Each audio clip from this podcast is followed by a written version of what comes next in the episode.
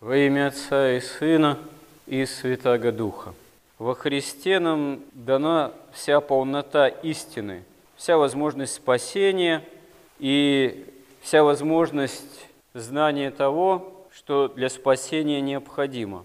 И здесь нам, имея веру, имея именно устремление к спасению, важно понимать, что мы люди немощные – и несмотря на то, что с одной стороны человек создан для жизни вечной, для Царства Небесного, в полноте общения с самим Господом, как источником жизни вечной, а одновременно с этим мы не можем обладать таким ведением, таким знанием, каким обладает сам Господь всемогущий и всеведущий.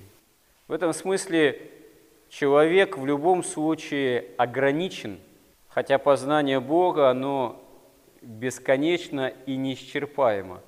Никакой человек, даже самый великий святой, не мог бы и не может сказать, что все, я все о Боге знаю, я полностью Бога исчерпывающим образом познал. Мало того, даже окружающий мир до конца не является познаваемым. По той простой причине, что он Богом создан – и есть некая великая тайна творения. Иногда человеку кажется, что а, да все понятно в этом мире, он наука все объяснила. Наука ничего до конца не может объяснить, потому что так называемая научная картина мира, она меняется не только от столетия к столетию, а от десятилетия к десятилетию. Одно время было во времена Ньютона, другое было во времена Дарвина, так сказать. Вот. Третье стало во времена Эйнштейна – а сейчас даже уже пост такая Эйнштейновская картина мира, она уже отличается от того, что было в науке при Эйнштейне. Взять медицину, с одной стороны, медицина развилась уже до того вместе с наукой, что геном человека расшифрован, и можно уже применять это знание потихоньку, хотя еще большой вопрос, к чему это может привести. Но одновременно с тем, что наука может там уже много чего в медицине сотворить там, поменять человеку пол, трансплантацию органов осуществлять, появляются все новые и новые болезни, которые медицина не в состоянии победить. Да и многие вообще не в состоянии все-таки победить окончательно. И в этом смысле происходит такое соревнование все равно кто кого.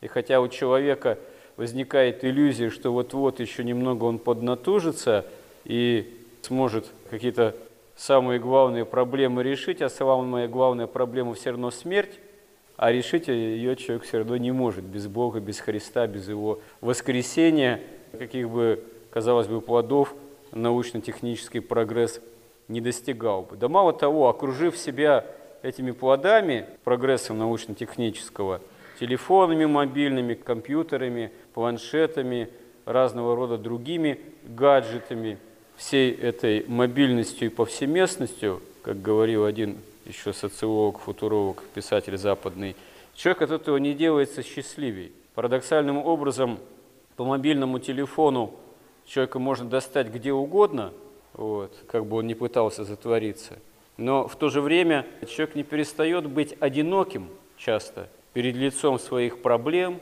скорбей, болезней, а самое главное – собственного несовершенства, страстей и самой смерти. И действительно, человек сам себя до конца, как бы он ни развивался в этом в плодах этого научно-технического прогресса, человек сам себя до конца не знает. И чужая душа потемки, так мало того, собственная душа порой человеческая, это своего рода потемки, потому что мы сами не знаем, что в нас. Или что мы можем порой отчебучить, сами того от себя не ожидая. Потому что даже сам человек для себя до конца все равно не познаваем. И по причине того, что он Богом создан для вечности, и по причине собственной греховности, как следствие от падения еще Адама и Евы от Бога. И вот обретение истины во Христе, оно требует от нас довольно серьезного усилия. Господь не принес с собой многотомное исследование, как надо молиться, как надо поститься, как надо со страстями бороться. Он сам ничего не записывал. То, что он говорил, засвидетельствовали его святые ученики и апостолы, сперва в устной проповеди, а потом составив, записав Евангелие. Но, тем не менее, мы видим и в Евангелии некоторые указания, которые Господь дает. Ну, вообще, строго говоря, основные заповеди-то еще были даны в Ветхом Завете, 10 основных, и то их можно свести к двум основным, которые Господь в Евангелии подтверждает, что возлюби Господа Бога твоего всем сердцем, всем помышлением твоим, и ближнего своего, как самого себя. Вот научись действительно Бога любить и общаться с Ним, и при этом относиться к ближнему, так как ты хотел бы, чтобы к тебе относились вообще с любовью, не лицемерный и нелицеприятный. И тогда это и есть основа спасения. А как нужно молиться, как нужно поститься, как нужно со страстями бороться, каково должно быть отношение церкви, государству, к национальному вопросу, к той или иной политике, к современной медицине, это уже дело того или иного, как говорится, исторического момента, отношение к чему соборно церковь может решить всегда, не только потому, что церковь обладает неким человеческим разумением, а потому что церковь обладает именно богочеловеческим опытом вообще в собственном смысле бытия и жизнедеятельности. Дух Святой в церкви действует всегда во все времена и может находить в себе выражение в разных институциях церкви, может на уровне соборов, может на уровне патриарха, может на уровне священного синода, может на уровне простого монаха или даже мирянина. В истории всякое бывало. Дух Святой, он всегда находит, как проглаголать истину в своей святей церкви, церкви Христовой. И мы видим, что Господь в Евангелии какие-то дал указания, когда его ученики спросили, научи нас молиться. Господь дал образец молитвы «Отче наш». Потому что вкратце в этой молитве все содержится, что необходимо – то, что необходимо обращаться к Богу и прославлять Его имя, да, то, что необходимо исповедать, чтобы пришло Царство Небесное, да, а это очень важная констатация, потому что если мы говорим, что да придет Царствие Твое, значит, мы жаждем осуществления правды Божией. Не своей правды, а то, чтобы правда Божия, как пришедшая в силе Царства Небесное, осуществлялась. Если мы на это настроены, если мы это просим, то мы должны тогда и стараться искать правды Божией и Царства Небесного в своей жизни. Господь указывает, что да, необходимо просить хлеб насущный.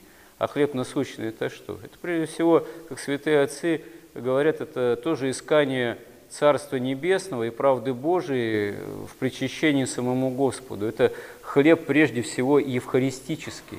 Причем говорит Господь, дай его нам на каждый день. Мы каждый день имеем возможность причаститься, собственно говоря, за исключением некоторых дней Великого Поста. Вот. И то это особое, как говорится, такое указание, традиция великопостная. А так, в принципе, даже Великим постом, за исключением только одного дня, Страстной Пятницы, во все другие дни по тому случаю, по совпадению с праздником, может литургия все равно совершаться прежде священных даров. А всегда есть запасные дары. Если кто болен или при смерти в любой день можно причастить умирающего запасными дарами.